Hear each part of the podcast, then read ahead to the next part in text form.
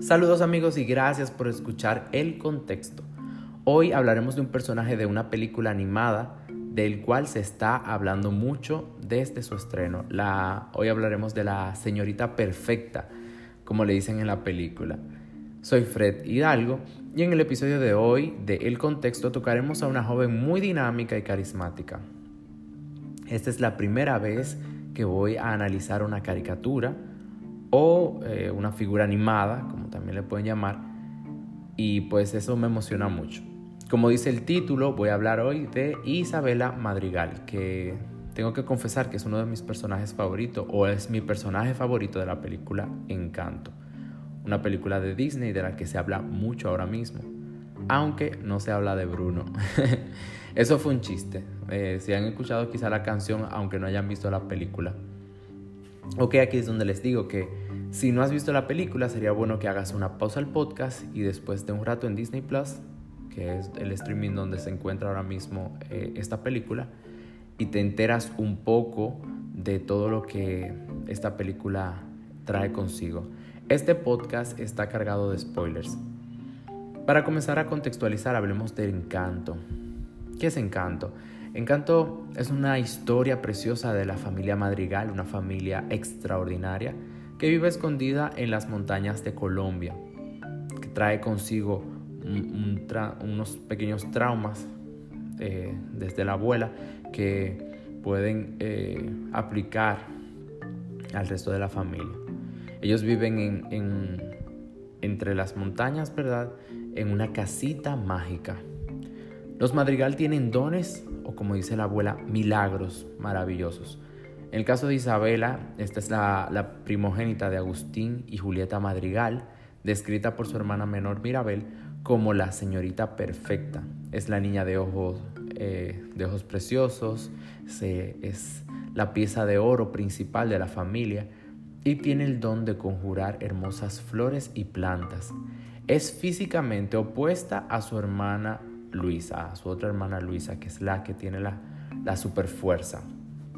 Isabel es delgada, piel bronceada, ojos hermosos, color avellana y pelo negro, largo y suavemente rizado, con una flor rosa en el lado derecho de su cabello y aretes de diamantes. Su vestido es de color lila, un color que representa la delicadeza, sensibilidad y elegancia. Y si se fijan, los colores de cada personaje reflejan mucho la personalidad de cada uno. Un dato sumamente importante que en este contexto hay que resaltar es que Isabela es la primera nieta de la familia, por lo que es un referente de perfección para sus hermanas, pero también así de sus primos. Y es por esto que la abuela la obliga a ser, en pocas palabras, un modelo a seguir para todos. En este, esta parte yo quiero citar una teoría muy interesante de Alfred Adler, que es un médico y psicoterapeuta austríaco. Él creó la teoría que se titula El orden del nacimiento. Él trata de entender por qué niños en la misma familia parecían tener personalidades diferentes. Él dice que el mayor es una persona complaciente, responsable, confiable, cautelosa, en algunos casos mandona y controladora. Prácticamente son un pequeño reflejo de lo que son los padres. En el contexto de los primogénitos, que son planificados por la familia, se espera que sean quien marque la pauta para los demás, por lo que los padres suelen ser más exigentes con ellos, pues en ellos están depositadas todas esas expectativas, más que en los que siguen después. En relación con otros hijos, los primeros suelen ser más malhumorados, hasta parecer insensibles, pueden llegar a ser intimidantes y demandantes, hasta territoriales. Por ejemplo, miren la escena eh, cuando Mirabel entra en el cuarto perfecto y, hermoso de Isabela, lleno de, flores de todo tipo, incluso hasta con estatuas a escala de ella misma, de hecho con plantas. Eh, Mirabel entra intimidada, con temor, pues lo que menos ella quiere es tener un conflicto en ese momento con su hermana. En este contexto podemos mencionar el complejo de Caín o el complejo del hermano mayor, que se describe en los infantes, donde el más grande siente celos desmesurados e incluso puede hacerle daño a su hermano menor, no matarlo como en el caso de Caín, sería muy extremo, sería muy extremo, pero eh, estos celos se pueden manifestar con quejas y críticas hacia su hermano menor, como sucedía en muchas ocasiones con Mirabel, que cualquier cosa que hiciera ya entonces Isabela se enojaba o hacía un comentario. Isabela desde pequeña ha sido obligada a ser el modelo del hogar, prohibiéndole la espontaneidad y obviamente el tener errores, al punto de planificarle todo. Fíjense que su abuela no solamente organizó y orquestó el estilo de vida de Isabela, sino que planificó su noviazgo y hasta eh, su matrimonio fue una imposición un tanto pasivo-agresiva hacia ella. Yo quiero en, este, en esta partecita hacer un, preámbulo y es hablarle eh, sobre el matrimonio infantil en Colombia. No es que ella esté en un matrimonio infantil, porque recordemos que Isabela al menos en el contexto de la, eh, en el contexto de la película, ella no es una menor de edad. Pero se ve mucho de que en países latinos se orquestan y se, se planifica de parte de la familia el matrimonio de la hija, aún siendo ella menor. El Fondo de Población de Naciones Unidas reveló un informe para el 2020 donde Colombia ocupa el noveno lugar de mujeres que viven en unión libre antes de los 18 años. República Dominicana, que es mi país, ocupa la tasa más alta, en un 36%, y eso es muy alarmante. Aunque como le decía, Isabela tiene unos 21 años, estaba supuesta a casarse con un hombre bajo la aprobación y planificación de su abuela, causando en ella gran ansiedad y estrés.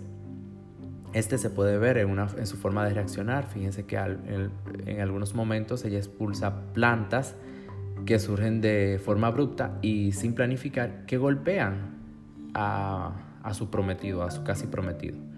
Como se ve también en la escena de que él viene, eh, cuando Dolores le dice cuándo él va a pedirle matrimonio, ella se, se asombra, pero se estresa o bueno, se entra en ansiedad cuando ella le dice la cantidad de hijos que quiere y entonces le brotan flores de, su cabello.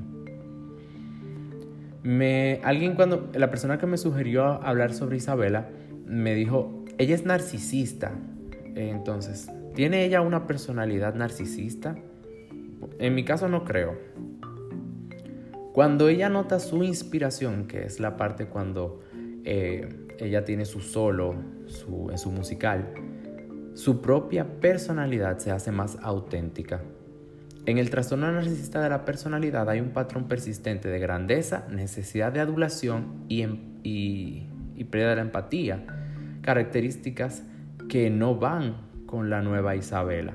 Si contextualizamos a la Isabela del inicio de la película, podríamos pensar que ella cumple algunos criterios de una personalidad narcisista.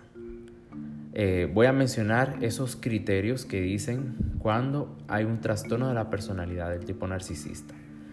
Eh, bueno, en estas hay un sentido exagerado de su propia importancia, preocupación por fantasías de logros, belleza o amor perfecto, también creencia de ser única, necesidad de ser admirada, explotación de los demás para alcanzar sus objetivos, falta de empatía, creencia de que otros la envidian, arrogancia y soberbia.